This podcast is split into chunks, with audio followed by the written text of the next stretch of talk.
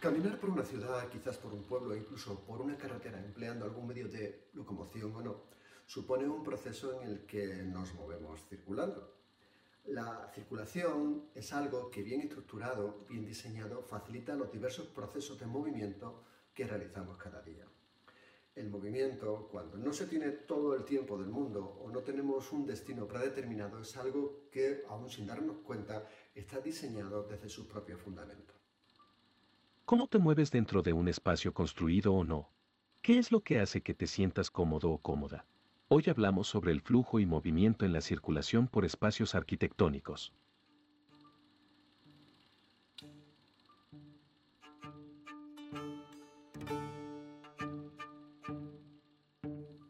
Este diseño, como todo, puede ser bueno o malo, puede que sea largo o corto, amable o también abrupto.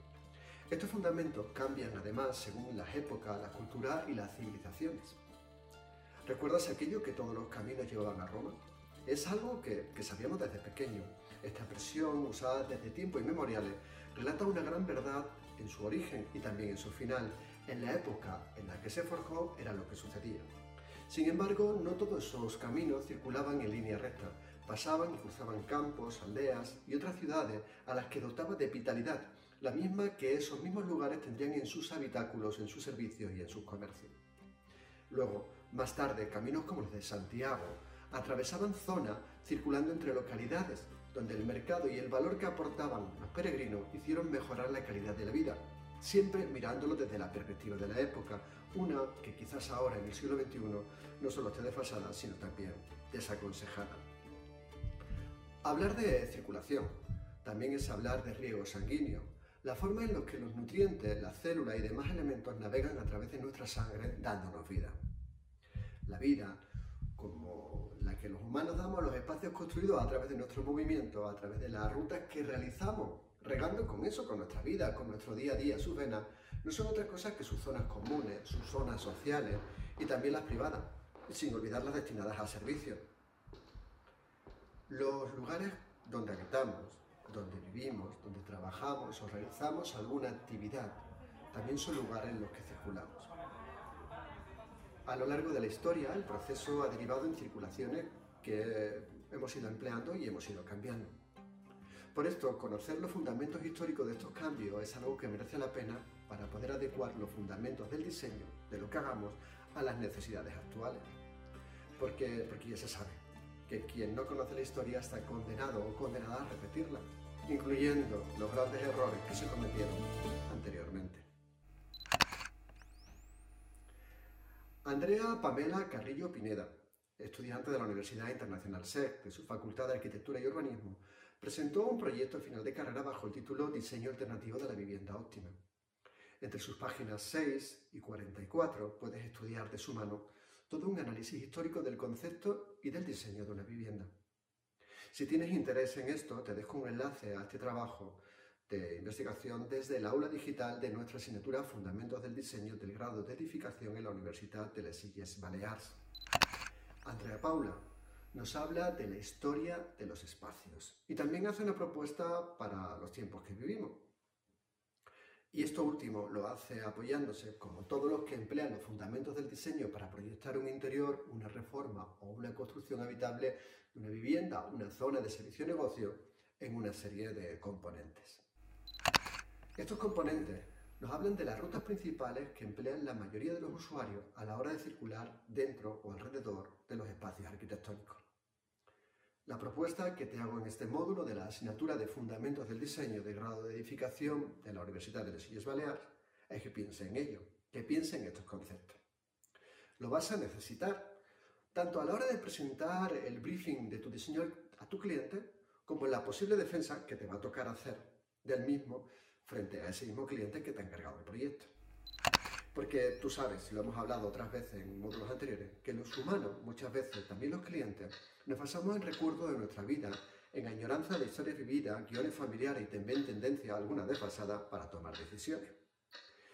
Decisiones que cuando no están bien pensadas, cuando se saltan a la torera, el razonar sobre recorrido de circulación que haremos un espacio construido es algo que estará destinado al fracaso.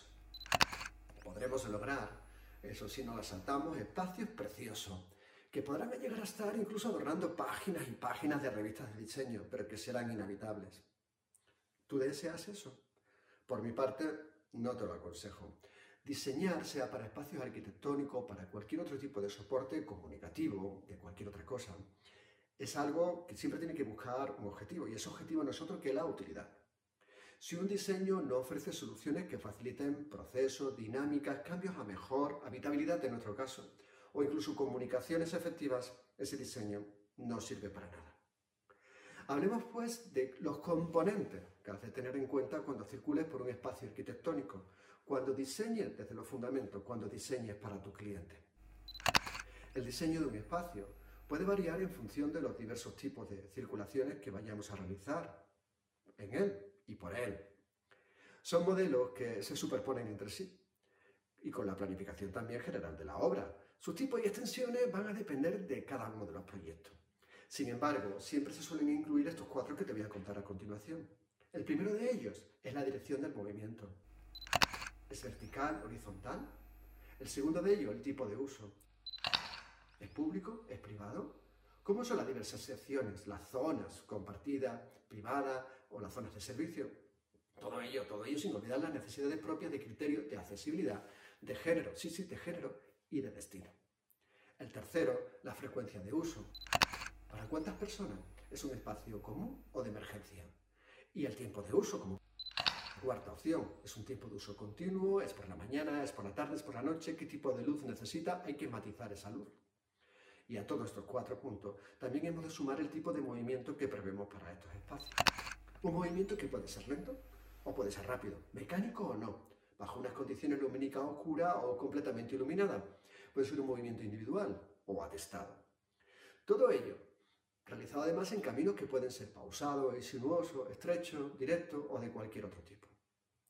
La dirección del movimiento, con la que empezábamos hablando, te la podemos dividir en horizontal o en vertical.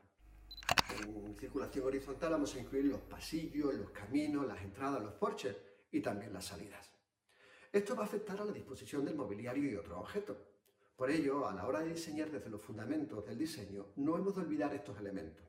Piensa que no solo será el espacio que ocupan, sino también el que el humano añade, lo que los humanos añadimos cuando utilizamos esos mobiliarios, y el espacio que suma uno con el otro. Piensa que hay que dejar un espacio para circular sin sentirnos encajados en algo parecido a una ratonera.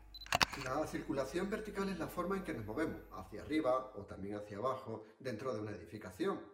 Ascensores, escaleras, escaleras mecánicas y rampas de cualquier tipo son elementos que nos permiten pasar de un nivel a otro. Otro de los conceptos que hemos hablado es la utilidad. La tenemos que observar bajo dos parámetros. Cuando la circulación es privada, como es el caso de una vivienda, o pública, como sucede en espacios comerciales o de servicio. En el caso de ser pública, también hemos de diseñar teniendo en cuenta los criterios y normativos de accesibilidad ya legislada, las circunstancias propias de cada género, los problemas de visibilidad, el flujo de movimiento de las multitudes y los caminos de escape. Eso incluye las salidas de urgencia, entre otros. Si la circulación es privada, hemos de pensar en una vivienda. Bueno, solemos pensar en una vivienda, y aquí tenemos que tener en cuenta las zonas comunes, las zonas privadas y las zonas de servicio. Además de todo lo indicado anteriormente sobre edad, diversidad funcional y accesibilidad, y así como no lo olvides, circunstancias de género. Puede que a estas alturas de este vídeo te esté chocando que te hable tanto de circunstancias de género a la hora de plantear el uso de fundamentos del diseño en un espacio arquitectónico. Si es así, te aconsejo que leas y que atiendas al diálogo que plantea la arquitecta argentina Zaida Mushi. Ella habla sobre diseño de espacio desde y para las mujeres, no de una manera inclusiva ni incluyente, ni excluyente, perdón, sino teniendo en cuenta sus necesidades específicas. En el aula digital de la asignatura Fundamentos del Diseño, justo en el mismo módulo donde hablamos de análisis del espacio, te dejo referencias y enlaces sobre ella, sobre su trabajo y su pensamiento. Míratelo, son muy interesantes. Pero volviendo a lo que te estaba hablando sobre componentes de circulación, tampoco hemos de olvidar otro de ellos, que es el diseño de la circulación. Aquí tienes que tener claro que las vías de circulación clave han de ser siempre, uno, claras y sin obstrucciones, y dos, Han de seguir las distancias más cortas entre dos puntos. La razón es obvia. Las personas deseamos movernos por espacios construidos con facilidad y eficiencia, sin la sensación o circunstancia de sentirnos perdidos.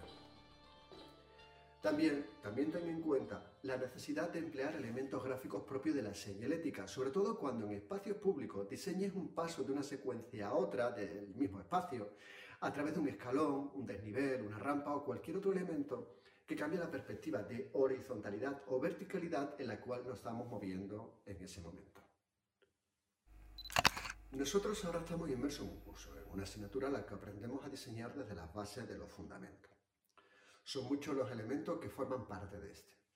Por ellos también circulamos, aunque en este caso lo hacemos a nivel de estudio, a un nivel que busca interiorizar en nosotros, como profesionales en formación o que ya estamos en activo, elementos que facilitan la habitabilidad de los espacios que construiremos, reformaremos o que diseñaremos para que realicen otros colegas, otros colegas de nuestro entorno laboral. A lo largo del semestre que dura esta asignatura, estás conociendo y aprendiendo toda una serie de observaciones, herramientas y elementos que irás combinando. En el caso de la circulación, también hemos de aprender a representarla gráficamente. Esto te lo enseño en este módulo. Y te aconsejo que esa representación la hagas incluso antes de presentar tu proyecto de diseño a tu cliente. Traza diagramas, como los que también vas a ver en este módulo, del, sobre análisis de espacio en la asignatura Fundamentos del Diseño, un material que encuentras en nuestra aula digital en la Universidad de Les Illes Baleares. Te pido que lo hagas antes, siempre, sin miedo a equivocarte, a plantear varias opciones y a jugar. Y esto de jugártelo entre comillas, porque a veces la palabra se entiende como un elemento de distracción y no como una apuesta investigadora, que es lo que es. Probar, probar y probar. Es algo que te va a facilitar acertar a la hora de proponer tu proyecto en el briefing a tu cliente. ¿Qué? ¿Nos ponemos en marcha y circulamos?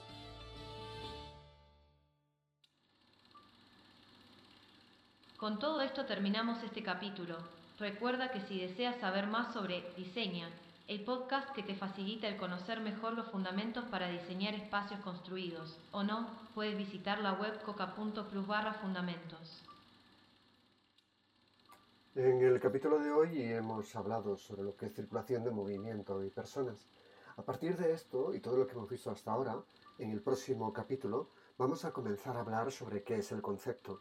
Sobre concepto y espacio, no solamente tenemos este podcast, este capítulo concreto del podcast, sino que además desde la web de nuestro podcast, la web coca.plus barra fundamentos, vas a poder acceder a tres vídeos donde podrás ver todo el proceso de construcción paso a paso de un, de un concepto, de una tienda de deportes y también toda una presentación que utilizamos en el aula a través del paso a paso de cómo generar y cómo tenerlo en cuenta desde otros casos de la competencia. Terminamos este capítulo, como nos ha dicho Elena Fenoy hace un momento, y un capítulo que ha vuelto a introducir Carlos Duarte.